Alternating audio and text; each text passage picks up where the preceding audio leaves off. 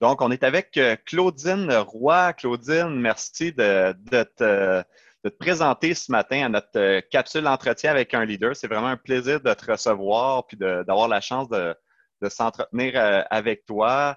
Différentes questions pour toi ce matin dans notre contexte de pandémie puis avec tout le leadership qu'on te connaît. Donc, euh, je lis quelques éléments de ta biographie, puis après ça, on se lance. Ça va mettre les gens euh, en contexte. Donc, euh, Claudine Roy, tu es propriétaire de l'auberge Sous les arbres depuis 2014 à Gaspé.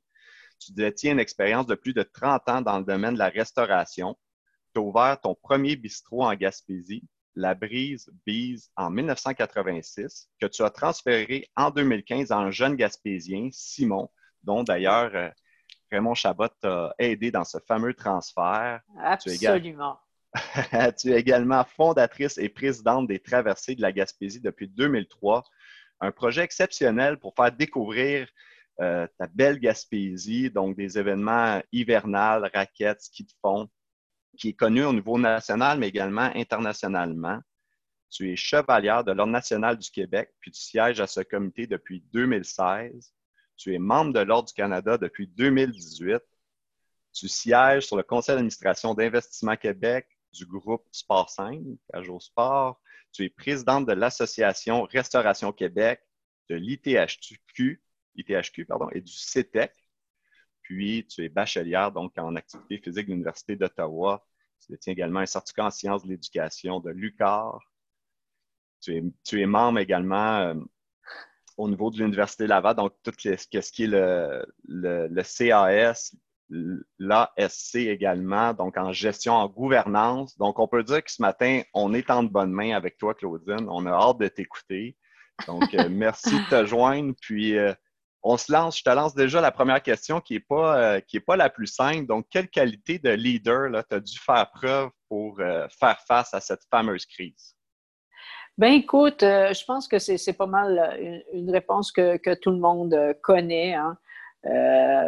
à travers cette crise-là, ça, a demandé énormément de résilience parce qu'on le sait, une pandémie mondiale comme ça, on voyait qu'est-ce qui se passait en Italie, en Chine, mais on croyait jamais qu'au niveau du Canada, du Québec, que ça allait nous atteindre.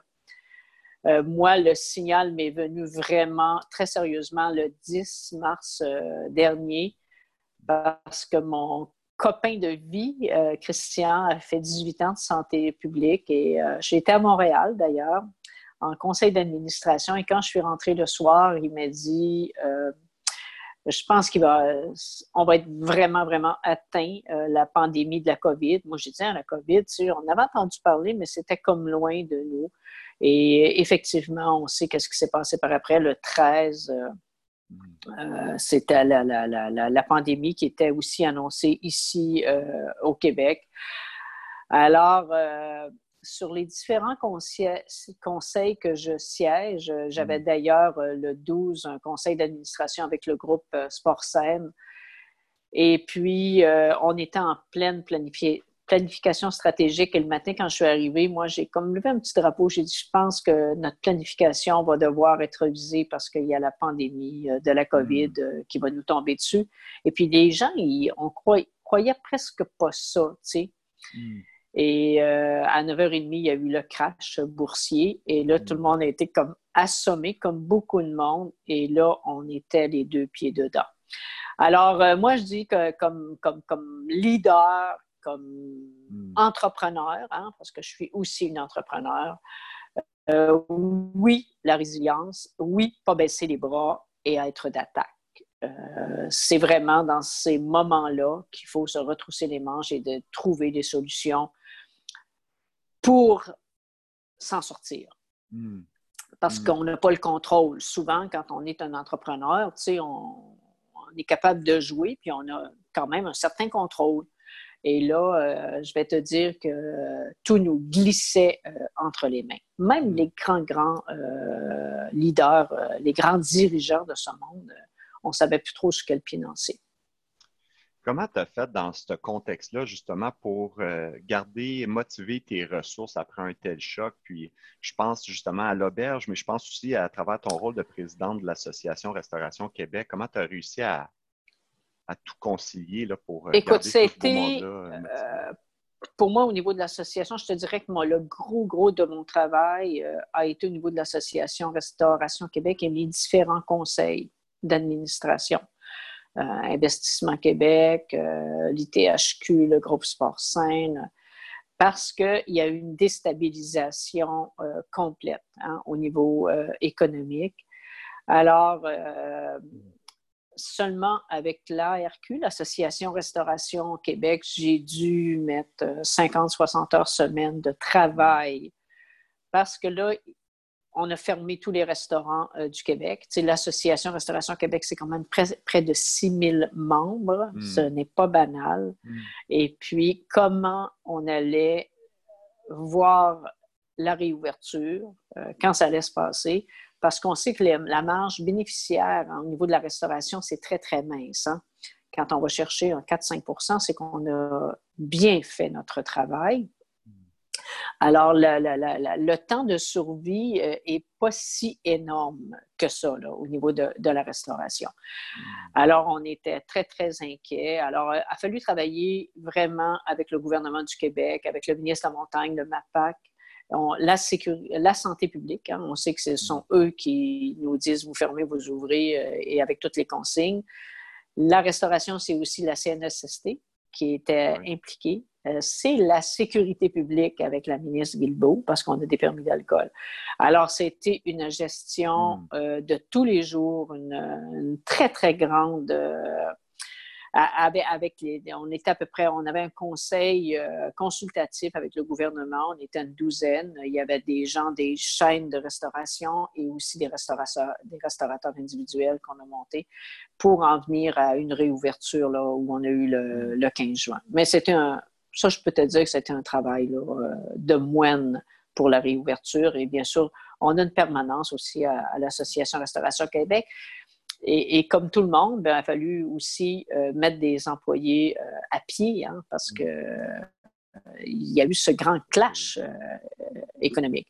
Pour ici, euh, mon entreprise, euh, mon auberge, mes, mes, immobiliers, c'était beaucoup plus facile à gérer euh, pour moi, parce qu'on on a pratiquement fermé. Alors, les employés se sont mis soit sur la PCU ou sur le, chômage. Mais bien sûr, il a fallu quand même les, les, voir. Et j'ai demeuré à Gaspé, moi, avec mon auberge comme service essentiel parce que je reçois beaucoup de médecins à l'année qui viennent faire des gardes. Euh, à l'hôpital de Gaspé. Alors, il a fallu le. Il faut toujours donner le service euh, à ces médecins-là qui viennent et, qu'ils soient heureux parce qu'ils sont de garde. Ça veut dire c'est 24 sur 24, ils sont là 15 jours. Alors moi, je m'en suis fait une mission de les mettre dans la ouate de, parce qu'on on en a besoin pour notre hmm. population.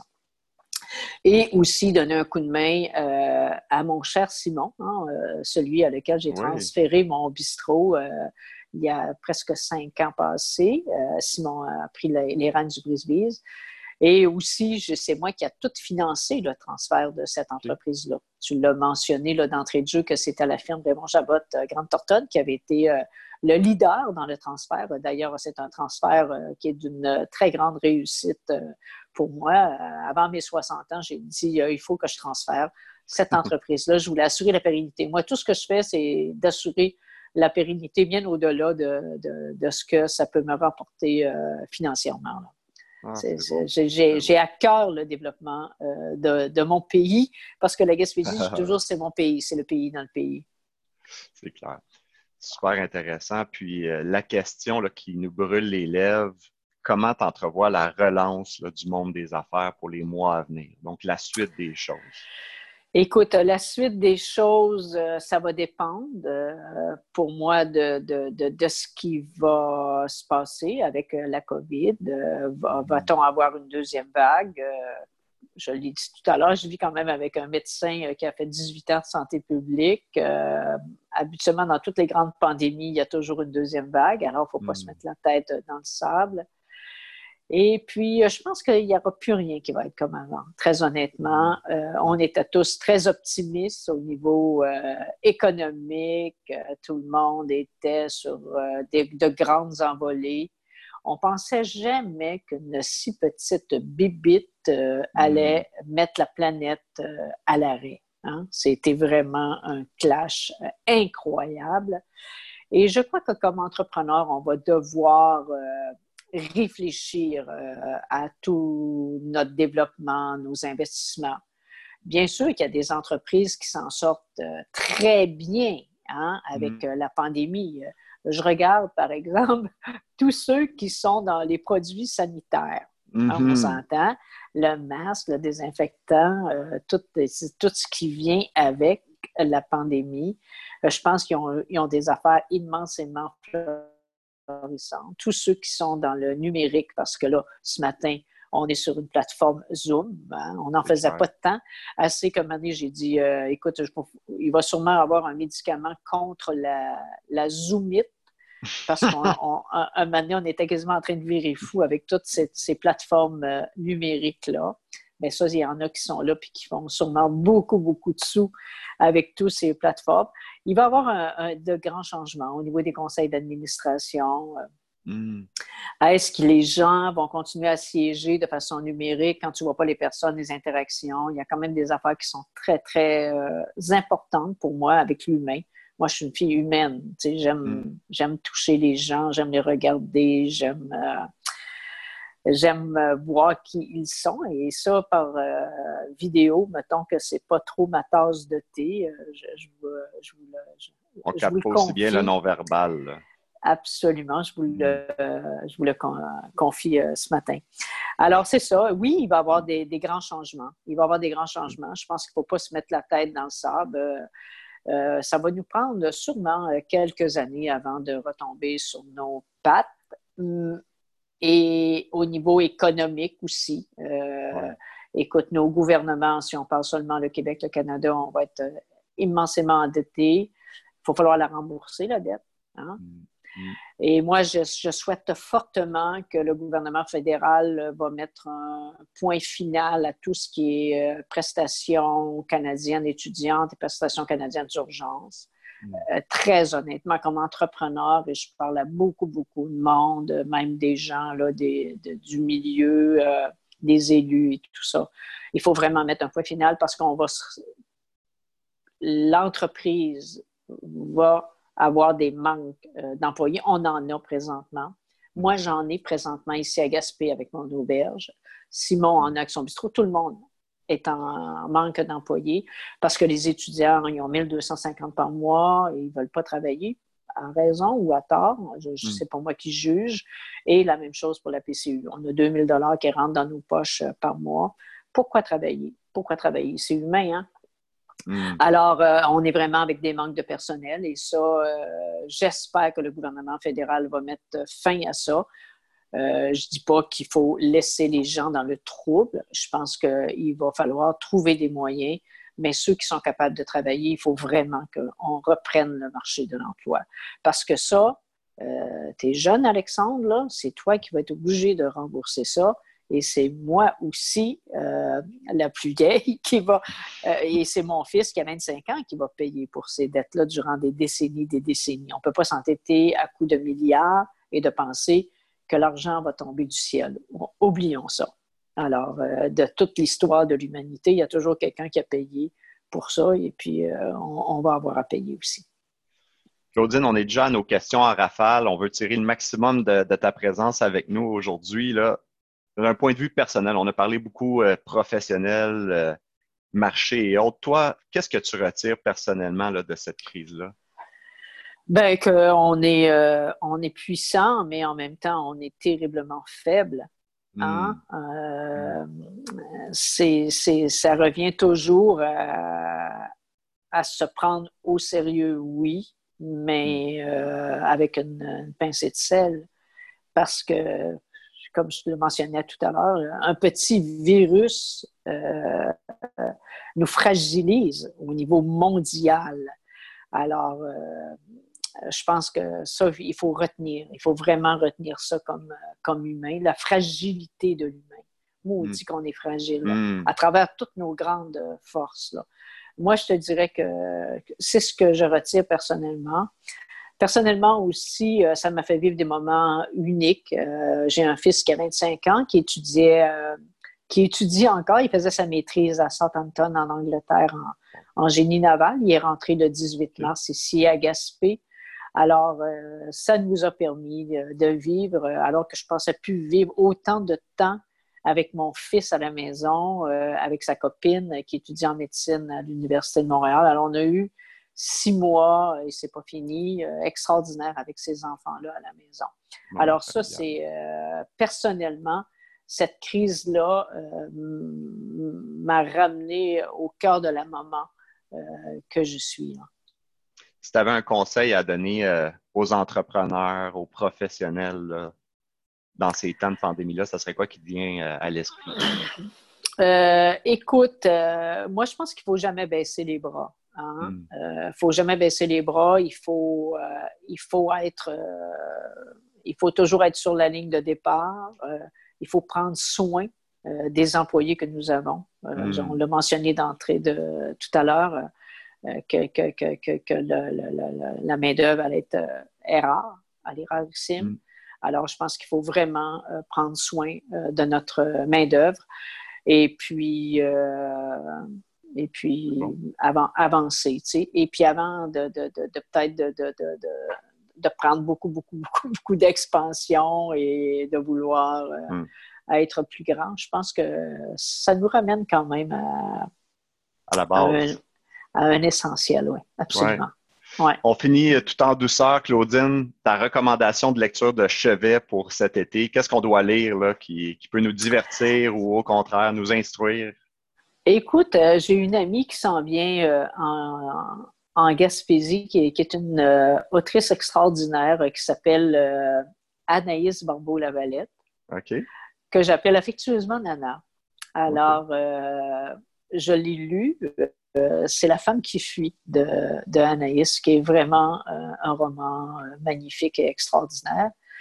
Et puis, ben, écoute, aussi, mm. comme, comme vous tous certainement, euh, avec ce qui se passe au niveau de, la pandémie, bien sûr. Euh, je, lis euh, Le Devoir et la presse. on se tient à jour.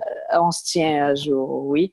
Et ici, en Gaspésie, bien sûr, on a des enjeux qui sont très importants, par exemple au niveau du transport. On sait que Air Canada a coupé tous les, les liaisons hmm. régionales sur la Gaspésie, la Côte-Nord et tout ça. Alors, euh, ça, je pense qu'il faut, euh, il faut quand même se tenir au courant de ce qui s'en vient. Euh, moi, j'espère en tout cas que les lignes aériennes régionales vont reprendre avec une nouvelle, de, nouvelles plateformes. Hmm. On en a assez de Air Canada. Oui, pour l'international, mais Air Canada nous a toujours fait faux bon ici. aussitôt qu'il y a une petite compagnie qui arrive, on baisse les prix, on fait les billets à 200 dollars Gaspé-Montréal. Et puis, on est toujours à zéro, comme on est présentement avec cette pandémie. Alors, euh, ça, c'est un dossier qui me tient à cœur. Et puis, je, je, fais beaucoup de lectures, Alexandre, sur mmh, ça, euh, sur ça euh, présentement. Et je me fais une défendresse de ce dossier-là. C'est bon, très, très inspirant, Claudine. Franchement, on aurait passé, j'aurais passé la prochaine heure ensemble, mais c'est déjà, déjà terminé. Puis, sincèrement te remercier, honnêtement. C'est ben, un plaisir, euh, Alexandre. Et si tu viens en Gaspésie, viens me voir. Je te sortirai voir euh, les baleines sur la baie de Gaspé, et les euh. phoques et les fous de bassin. Oui, on a un pays absolument extraordinaire. Puis je, je, vous dirais en finissant que je dis toujours à la vie qui nous unit, parce mm. que dans le fond, c'est ce qu'il y a de, plus important dans, dans ce qu'on fait au niveau de l'humain. C'est la vie c'est euh, se respecter puis euh, avancer euh, à travers cette, cette, grande pandémie qui, qui, est là, qui est présente, et, et puis que je pense pas que ça va disparaître demain, là, parce que les vaccins ne sont pas là. Puis, écoute, ça nous, ça nous, ça nous, ça nous fait dire qu'on est, on est si grand et si petit. Tu sais. On est très vulnérable dans tout ça. Très, très vulnérable, oui. Ben, j'accepte ton invitation, Claudine. Je, vais te relancer avec plaisir. Puis, euh, je te remercie euh, encore une fois de t'avoir prêté au jeu euh, ce matin. Puis, on va sûrement avoir la chance de se, reconnecter d'ici peu. Ben, c'est un plaisir. Allez, bonne journée. bye.